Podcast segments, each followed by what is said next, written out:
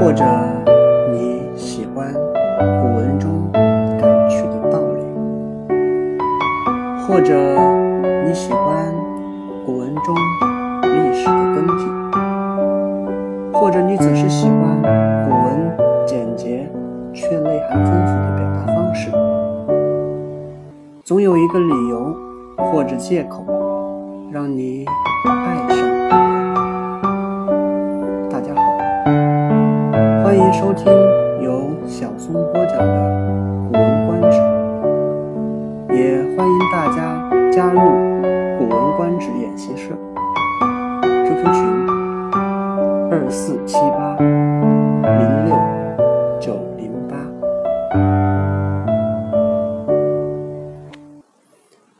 一集：为何要学习古文？关于。为何要学习古文？我从三个话题来跟大家分享：一、学习古文有何用？二、有什么很好的方式来学习？三、过程中如果觉得很无聊、枯燥怎么办？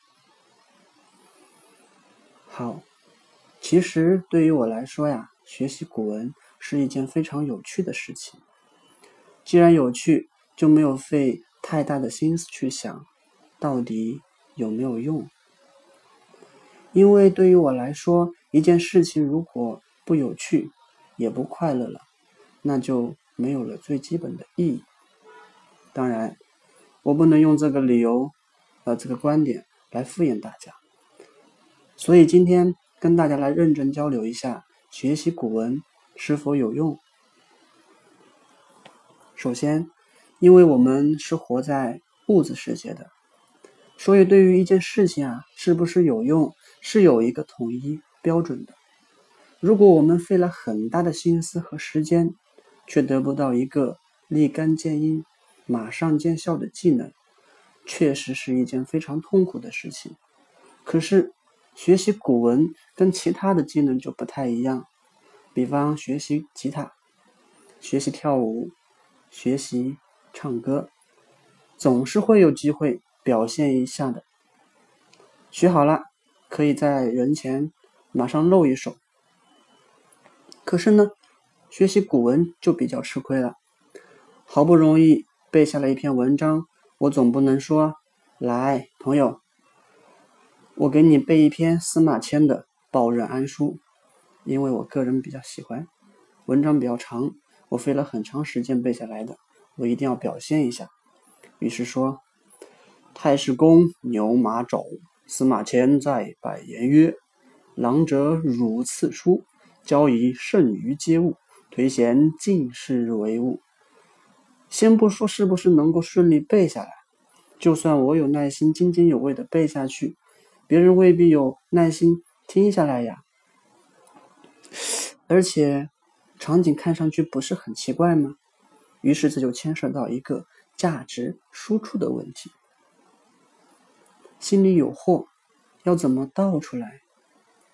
先给大家灌一碗耳熟能详的鸡汤。我们所念过的书、走过的路、见过的人。自然而然会融入到我们的一言一行当中，也就是古人讲的“腹有诗书气质华满”。《古文观止》上自春秋，下至明，数千年的文化精髓、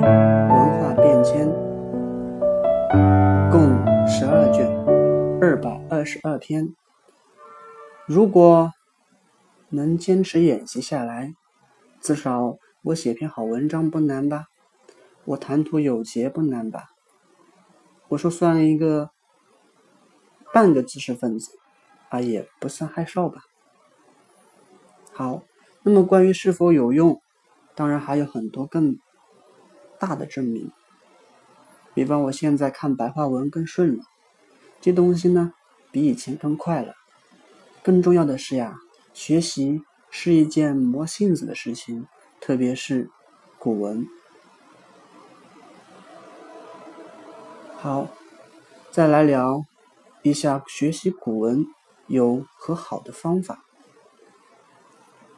老实讲，真没有什么好的方法，而且还费时间。最好的方法就是理解，反复研读，咬文嚼字，越读越有精神。你不得不佩服古人三言两语却意味深长的表达方式。所谓“书读百遍，其义自现”。一篇文章反复读，大声读，一段一段的演习，对照翻译。学习古文如果没有超强的记忆力啊，老实说。还真是没有什么捷径可以走，就是多背，甚至死记硬背，反复背。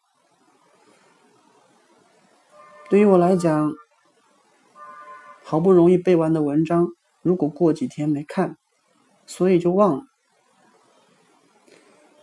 所以诀窍就是反复研读。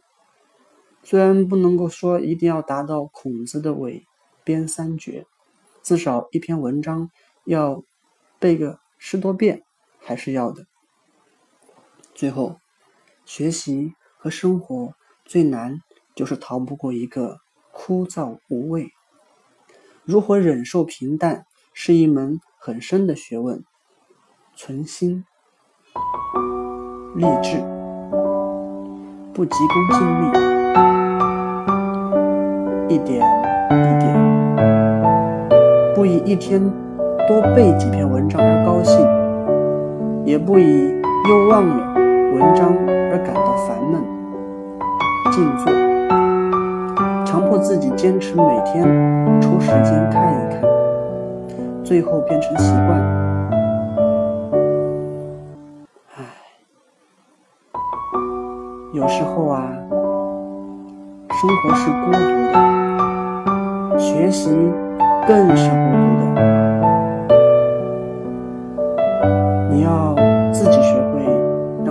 让它变得热闹起来，自娱自乐的精神是要有的。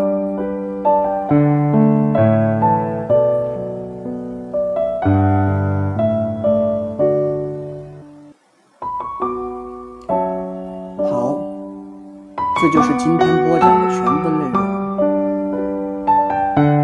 感谢您的收听。